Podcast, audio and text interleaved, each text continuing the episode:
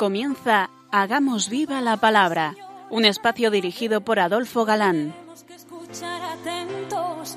En tu palabra, Jesús, está el mensaje, el del amor, el de andar despiertos. Cuando no tenga sentido la tristeza, en nuestra historia andemos como ciegos. En tu palabra hallaremos la fuerza que nos levante y llene de sosiego. Ojalá comprendamos tu palabra. Ojalá practiquemos tu palabra. Ojalá nos envuelva tu palabra. Ojalá nos transforme tu palabra. Ojalá comprendamos. Hola amigos, bienvenidos al programa Hagamos viva la palabra.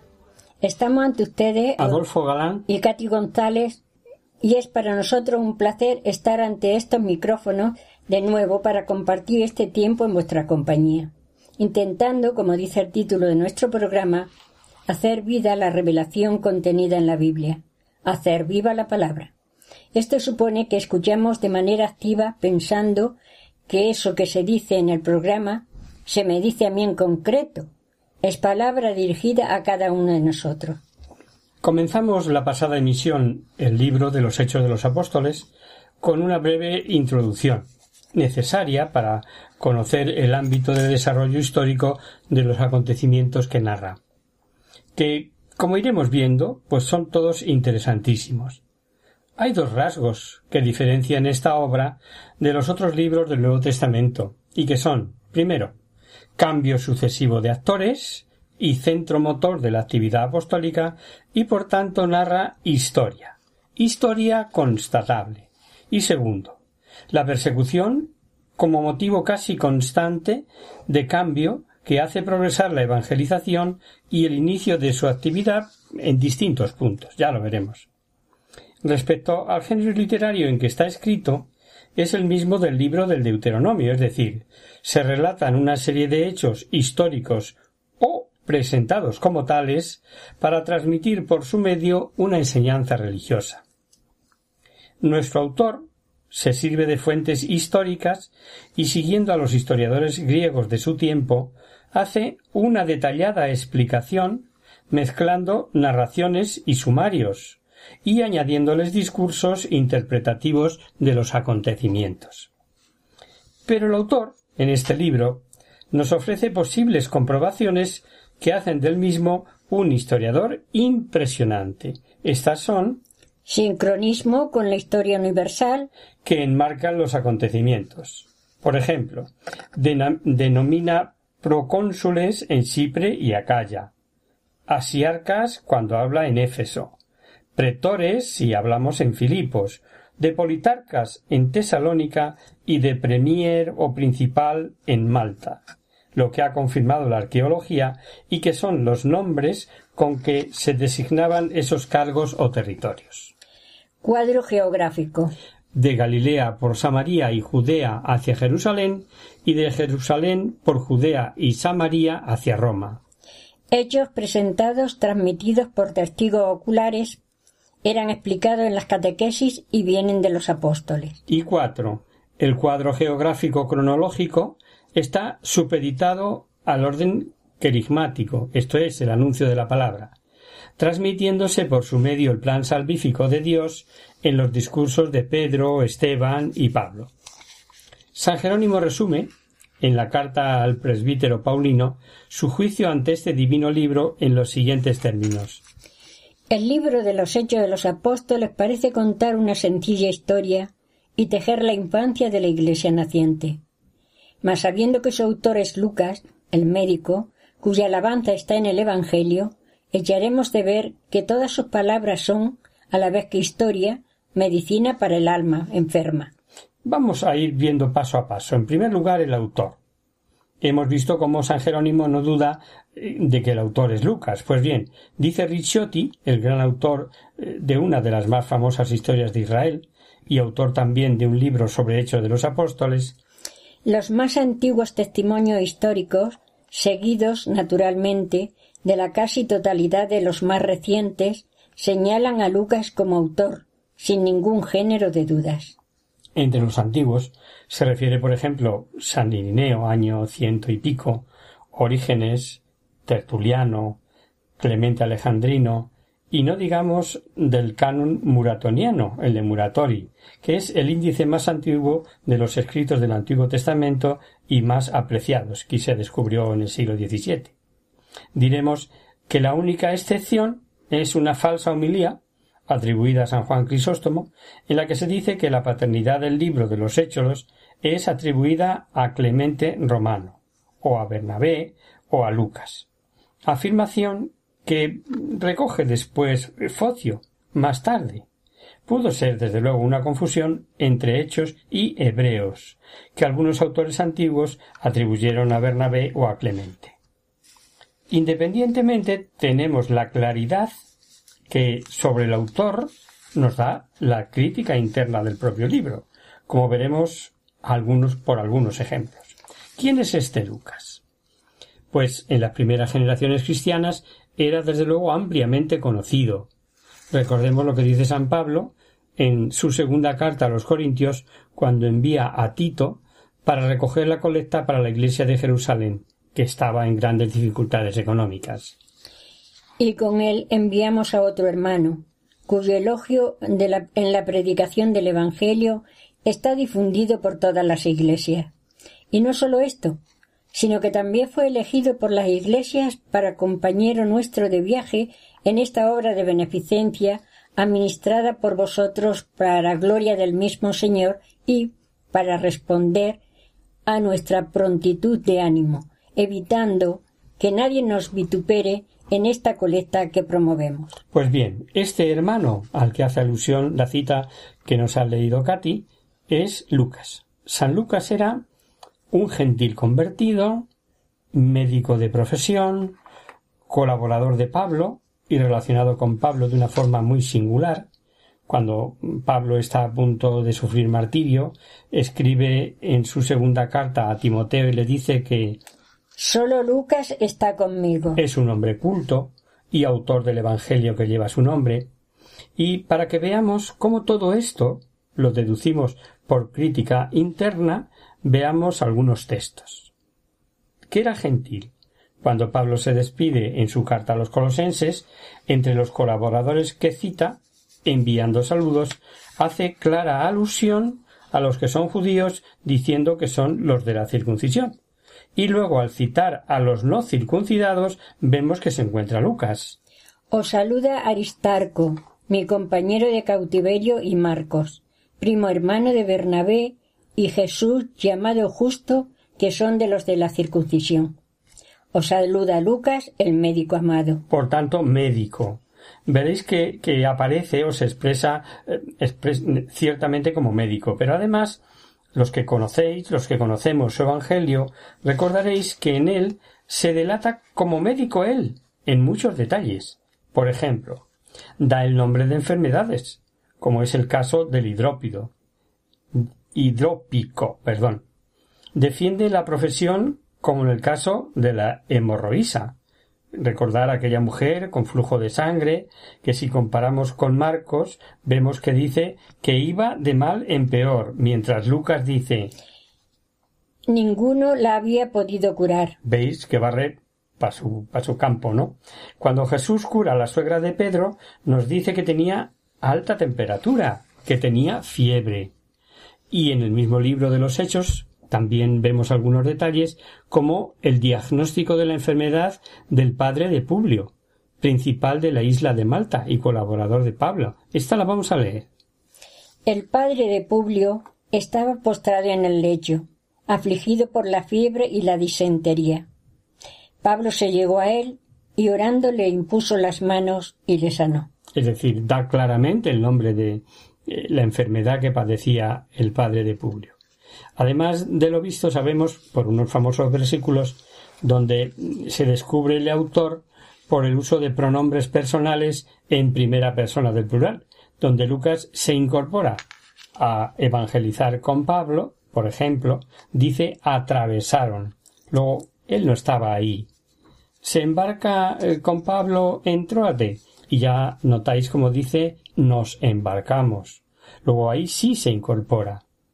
Llegaron a Filipos, donde después de haber sido encarcelado Pablo, con cuanto allí ocurrió, y veremos en su día, marcha Pablo a Tesalónica y volvemos a ver que Lucas, o sea, el autor, ya no se cita como entre las personas que se embarca y vuelve a decir llegaron. Luego el autor no va. Estos son los famosos versículos nosotros que tanto han estudiado los expertos. Era un hombre culto, pues sabemos que escribe en griego, en ese griego que ya hemos citado otras veces, koiné, pero un griego bien escrito. Y esto se aprecia en la perfecta, elaborada redacción tanto de su Evangelio como de este libro de Hechos. Se ve que ha bajado mucho. El viaje marino que cita no pudo ser narrado de la forma que está en Hechos de los Apóstoles por persona no culta. La tradición dice que nació en Antioquía de Siria. Esa patria de San Lucas era la tercera ciudad del imperio, centro de civilización helénica y centro de molicie y de pecado, contaba con termas y bosques sagrados, paseos adornados con columnas de alabastro que se encendían de noche, y aquí, en Antioquía, fue el primer lugar donde los discípulos fueron llamados cristianos, como mencionábamos la pasada emisión, y donde el fruto de conversiones fue numeroso. Lo veremos más detalle cuando lleguemos al capítulo once. Digamos también que parece ser que murió en Grecia, y sus reliquias se encuentran en la Basílica de Santa Justina, en Padua, en Italia. Estudios recientes concluidos allí en 1998 concuerdan con los datos mm, sobre San Lucas que se conocían por la tradición. Saber por curiosidad que es el patrón de artistas, doctores, cirujanos, solteros, carniceros, encuadernadores, cerveceros, escultores, notarios, ah, y según una antigua tradición, fue también el pintor de la Santísima Virgen. Que convivió con ella está claro, y también se deduce por crítica interna. Es únicamente Lucas quien dice y María guardaba estas cosas en su corazón. Que denota, primero, su capacidad de observación y segundo, su cercanía con ella. Un pasito más. La fecha. ¿Cuál puede ser la fecha de este libro de Hechos? Veamos. Lo más lógico y razonable es pensar que el libro se escribió antes del año 70. ¿Por qué? Pues sabemos por la historia que en el año 70 Tito sitió Jerusalén, que la ciudad fue destruida, arrasada, y sufrió una tragedia tal hasta el punto que hasta en Roma hubo sus más y sus menos, pues eh, cuando a Tito le fueron a nombrar emperador, primero tuvo que disculparse por la brutal matanza tras el larguísimo asedio y la crueldad con que actuó en Jerusalén. Flavio Josefo habla, por ejemplo, de madres que se llegaron a comer a sus propios hijos. En el templo, dicen, corría la sangre como un río.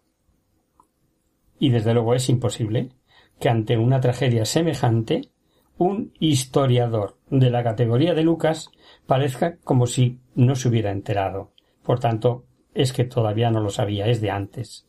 Por otro lado, sabemos que fue escrito después de su Evangelio, como si fuese una continuación de él, y esto se ve por el comienzo. En el primer libro, oh Teófilo, traté de todo lo que Jesús hizo y enseñó desde el principio, hasta el día que fue arrebatado a lo alto, y después de haber dado instrucciones, movido por el Espíritu Santo a los apóstoles que había elegido. Y sabemos que en el libro mm, tampoco se trata a los romanos como enemigos, y que el ser enemigos comenzó con Nerón, que culpó a los cristianos del incendio de Roma y que éste se produjo en el verano del 64, que destruyó diez de los catorce distritos que tenía Roma, nada menos. Hay también un detalle, un detalle que los finos exegetas han apuntado. Cuando Pablo camino de Jerusalén se despide de los presbíteros de Éfeso, en Mileto, les dice que ya no volverán a ver su rostro, lo que ocasionó el llanto de todos. Ya llegaremos a ello y lo veremos también en su día. Ahora bien, Pablo sí volvió a Éfeso, y concretamente a Mileto, después de sus dos años de la primera prisión en Roma, o sea, tal vez después de escrito el libro. Así se explica que Lucas no haga la observación de que sí volvió. Un dato que no pocos eh, consideran decisivo es el modo brusco de terminar el libro. Dos años enteros permaneció en una casa alquilada, donde recibía a todos los que venían a él, predicando el Evangelio de Dios y enseñando con toda libertad y sin obstáculo lo tocante al Señor Jesús. Nada nos dice del resultado de la causa que tenía pendiente por haber apelado a Roma. Este silencio dice que solamente se explica si el libro fue escrito antes de que Pablo quedara libre, transcurridos esos dos años preceptivos sin que los acusadores se presentasen. Pues bien, con todos estos datos podemos suponer que se escribió a finales del 62 o principios del 63. Vamos a hacer ahora un pequeño descanso en la palabra, si os parece.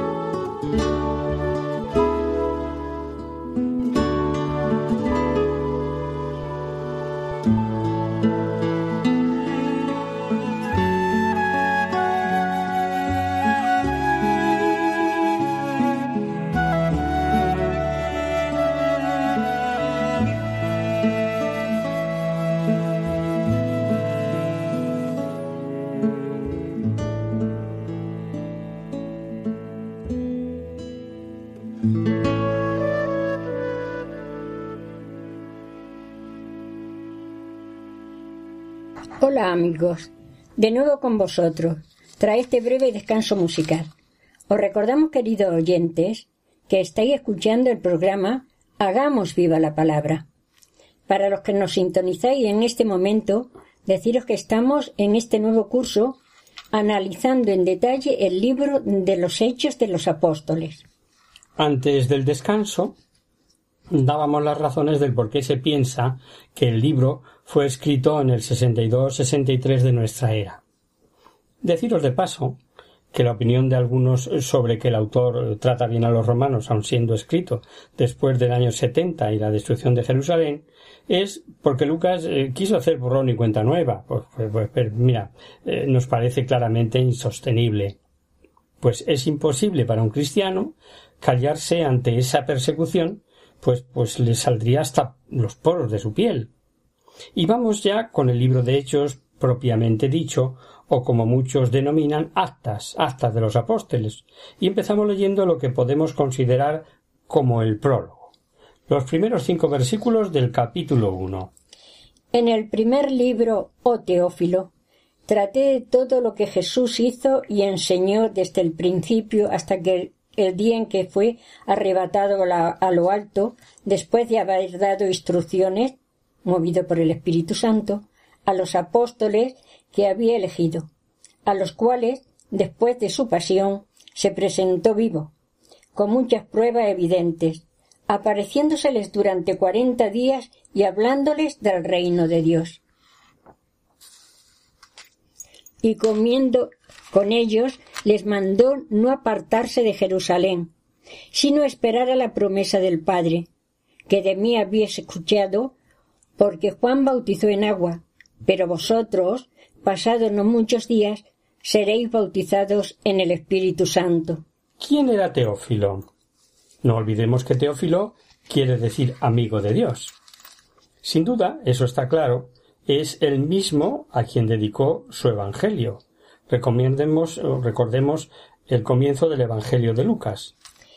Muchos han emprendido la tarea de escribir la historia de los hechos sucedidos entre nosotros, tal y como nos lo enseñaron quienes, habiendo sido testigos presenciales desde el principio, recibieron el encargo de anunciar el mensaje.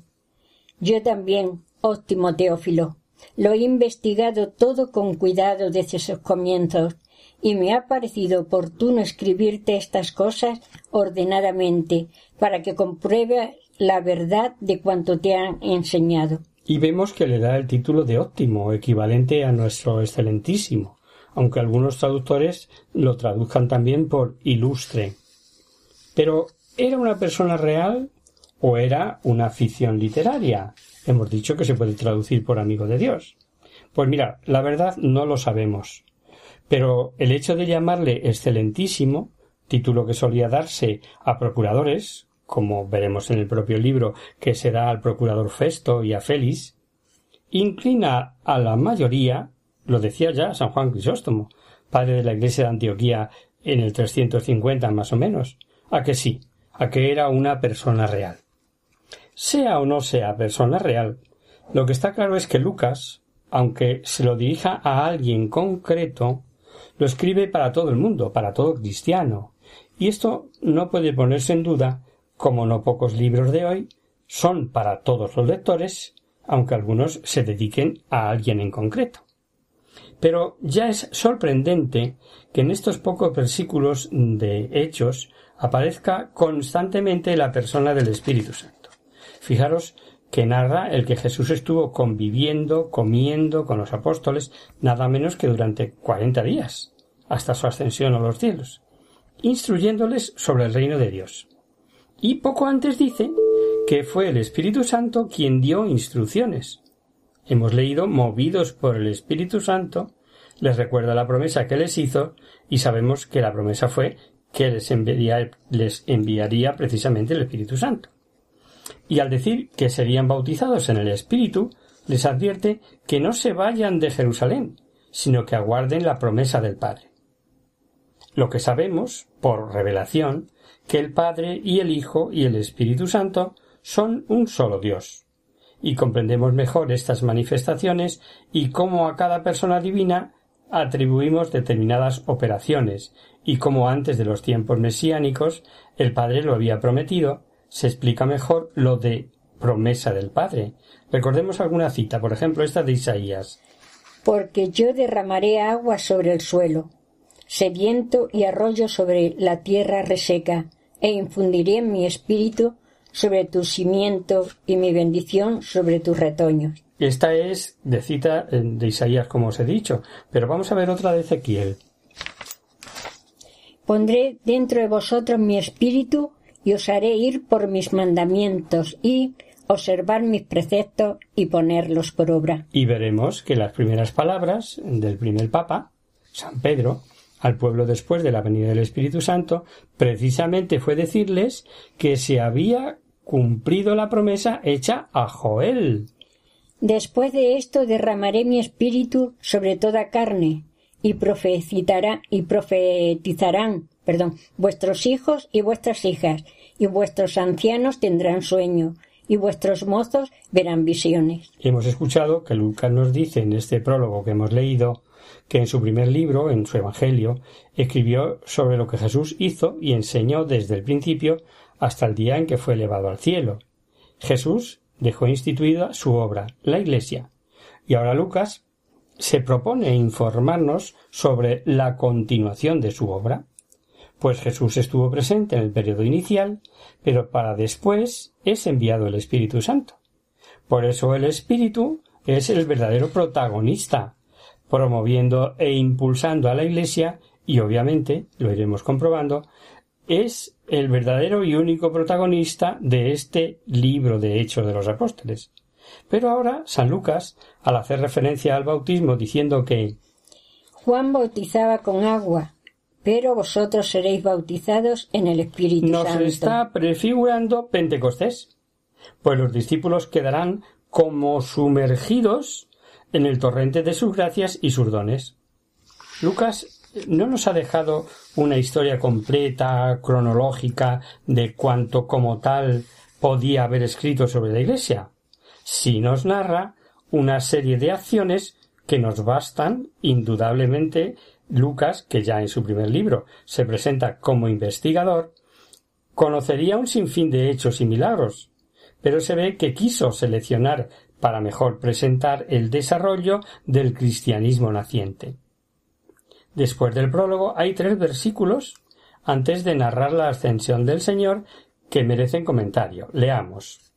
Los reunidos preguntaban Señor, ¿es ahora cuando vas a restablecer el reino de Israel? La Iglesia comenzará a evangelizar, a ser testigos primero en Jerusalén, como ya vimos, después en Samaria, y tenían que llegar hasta los confines de la tierra de Jerusalén, Samaria y un imperio que ya conocemos.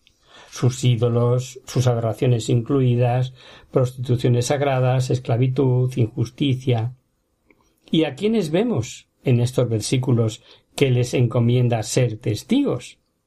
¿Cómo suponer que a estos pobres hombres les iba a encomendar la misión de dar la vida por medio del bautismo, dar el Espíritu Santo por medio de la imposición de manos, pues estos versículos nos aclaran la razón.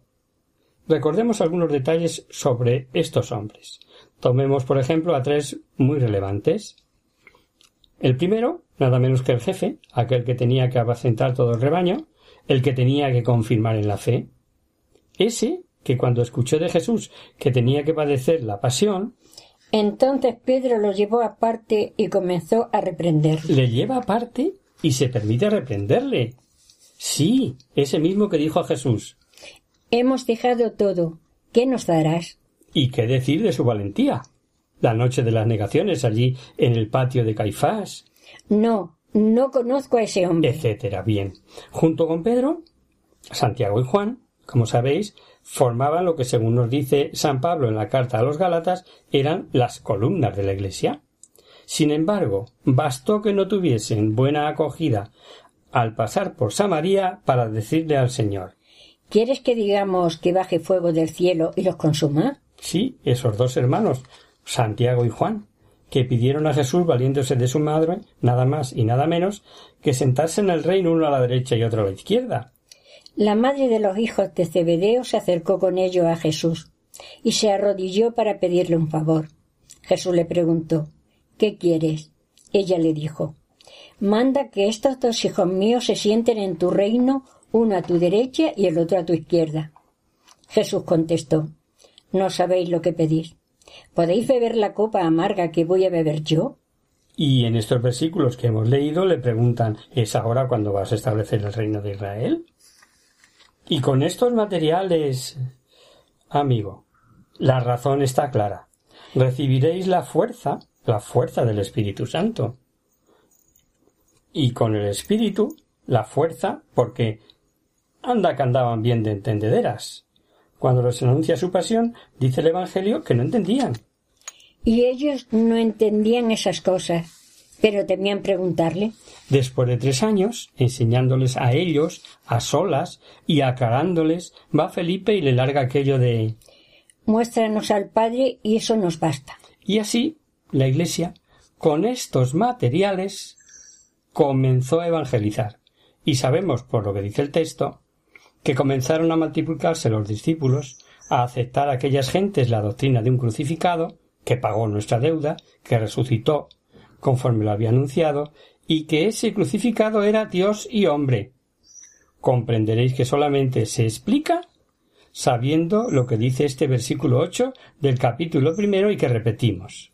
Pero recibiréis el poder del Espíritu Santo. No, no sé si se os habrá pasado por alto el comienzo del prólogo. Dice. En el primer libro, lo que Jesús hizo y enseñó. Esto es. Dice Ricciotti ese gran comentarista bíblico al que ya hemos recurrido en otras ocasiones, que la, la catequesis apostólica no solamente tenía en su programa la información histórica, sino también la exhortación edificante, y de ahí que no solamente lo que Jesús había dicho, sino también lo que hizo. Y buen ejemplo para todo apóstol de ayer, de hoy, de mañana, porque a no pocos cristianos de hoy podría decirle Jesús lo que dijo a los jefes de Israel. Haced lo que ellos dicen, pero no lo que ellos hacen. Y como Lucas es un gran psicólogo, ya nos recogió en su Evangelio ese poder de Jesús cuando caminaba con los discípulos de Maús. Recordamos que les dice ¿Eres tú el único forastero en Jerusalén que no conoce los sucesos? Él les dijo ¿Cuál es? Contestáronle lo de Jesús de Nazaret, varón profeta, poderoso en obra y palabras ante Dios y ante todo el pueblo. Y por último, sobre estos tres versículos, vemos por la respuesta que Jesús le da a la pregunta de si es ahora cuando vas a restaurar el reino, que seguían con la, la, perdón, la falsa convicción sobre el reino, y que esa falsa convicción desaparece tras la venida del Espíritu Santo. Fijaros si sería evidente la acción y maravillas que obraba el Espíritu Santo, que cuando lleguemos al capítulo octavo veréis que hubo hasta quien quiso comprar con dinero ese poder del Espíritu Santo. Fue Simón el mago, que practicaba la magia en Samaria. Simón, al ver que el Espíritu Santo venía cuando los apóstoles imponían las manos a la gente, les ofreció dinero y les dijo Dadme también a mí ese poder, para que cualquiera a quien yo imponga las manos reciba igualmente el Espíritu Santo.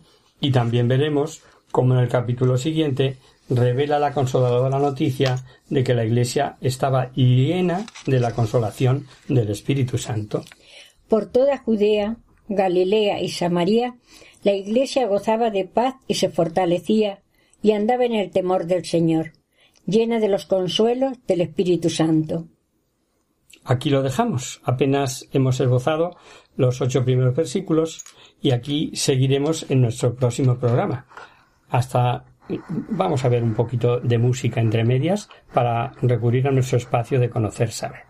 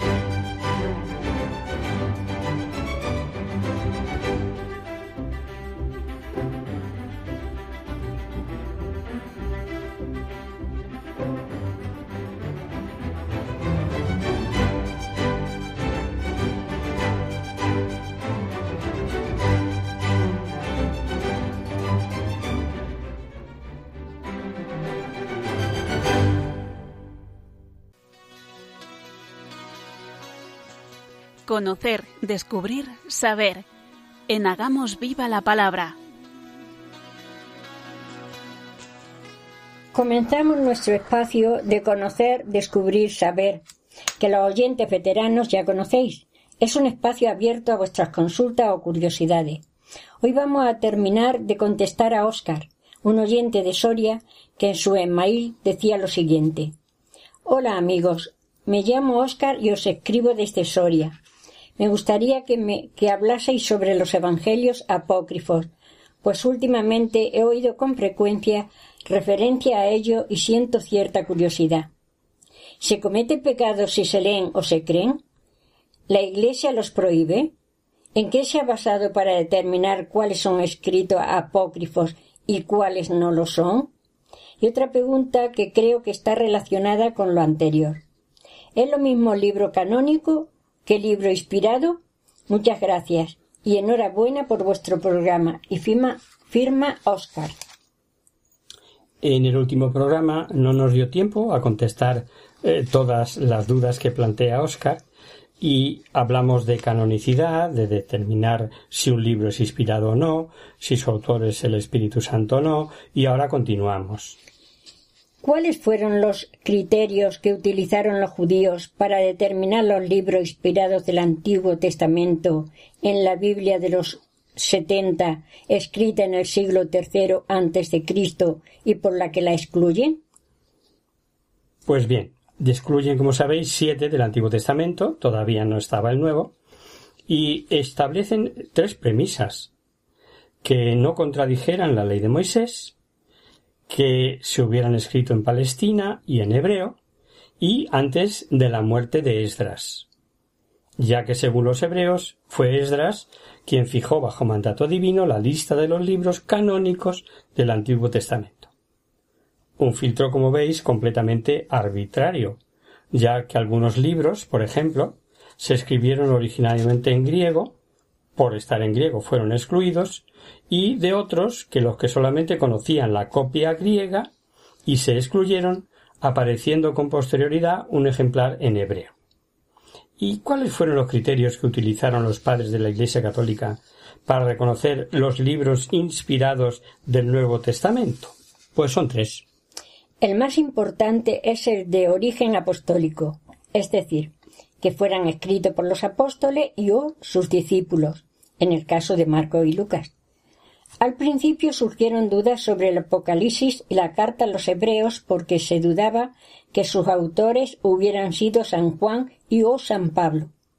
Otro criterio es la ortodoxia, o sea, que coincidan con la predicación de los apóstoles acerca de Jesús, su vida y su mensaje, y por último, la catolicidad, es decir, los libros considerados por la mayoría de las iglesias como inspirados y usados por ellas cotidianamente en la liturgia fueron incluidos en el canon. Lo aceptado solo por iglesias aisladas fueron excluidos. Los libros excluidos del canon se llaman apócrifos para referirse a los libros de autor desconocido que tienen cierta afinidad con los libros sagrados en su argumento o en su título, pero que la Iglesia no reconoce como, como canónicos por no ser inspirados. Estos libros apócrifos recogen ideas religiosas o morales de la época cercana a Jesús o datos de la tradición que no se encuentran en los Evangelios. Por ejemplo, los nombres de San Joaquín y Santa Ana o la presentación de la Virgen en el templo. Hay apócrifos tanto del Antiguo como del Nuevo Testamento. Y el principal rasgo que define al apócrifo es que no está inspirado por Dios.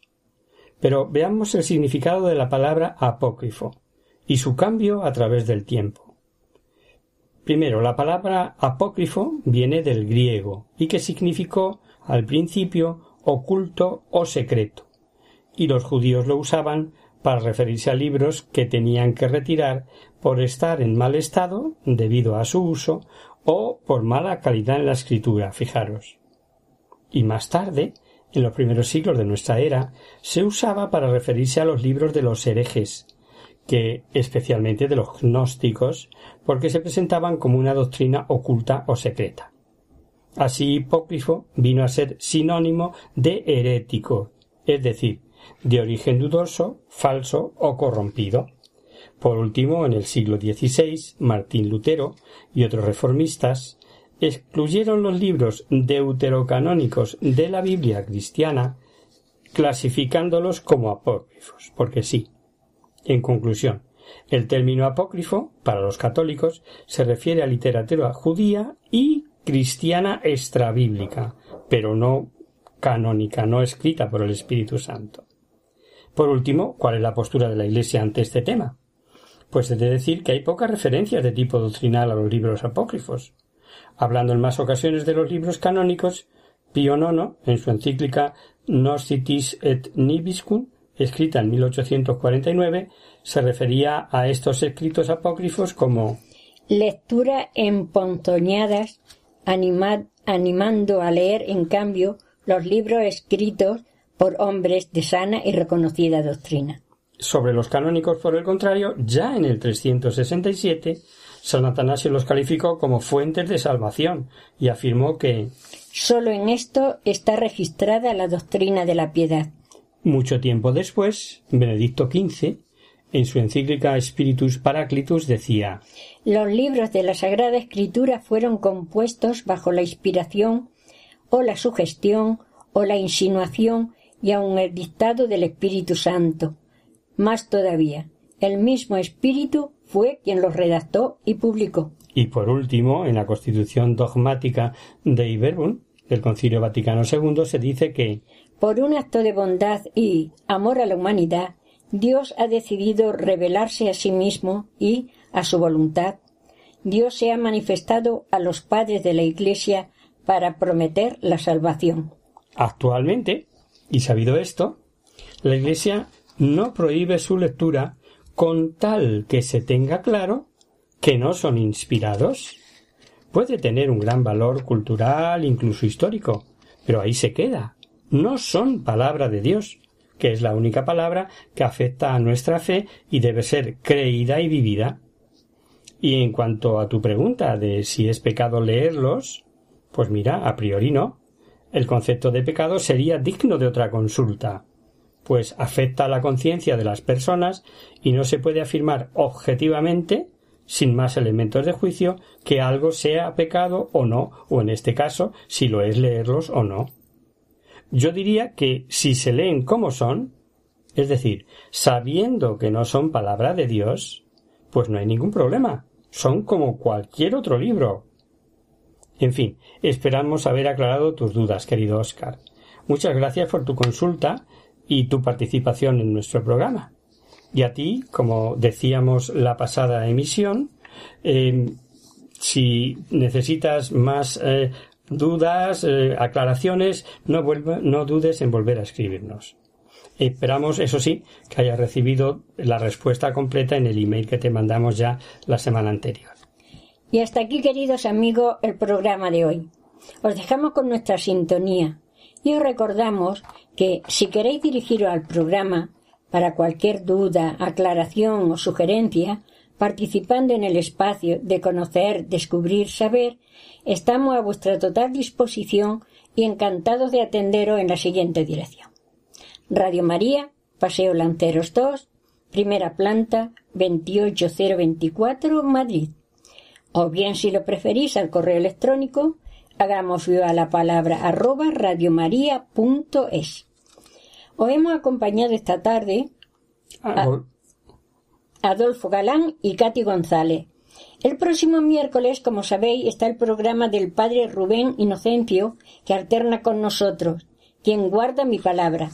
Por tanto, nosotros nos encontramos de nuevo dentro de 15 días, si Dios quiere. Con un programa en el que continuaremos analizando en detalle el libro de los Hechos de los Apóstoles, que hemos eh, comenzado hoy, del que únicamente hemos visto el prólogo, los ocho primeros versículos. Hasta el próximo día, amigos. Hasta dentro de 15 días.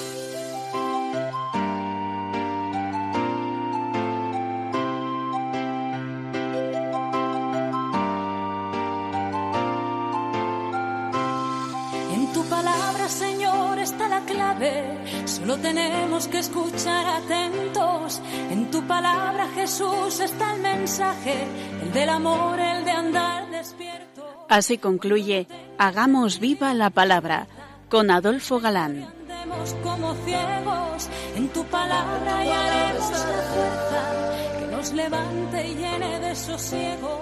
Ojalá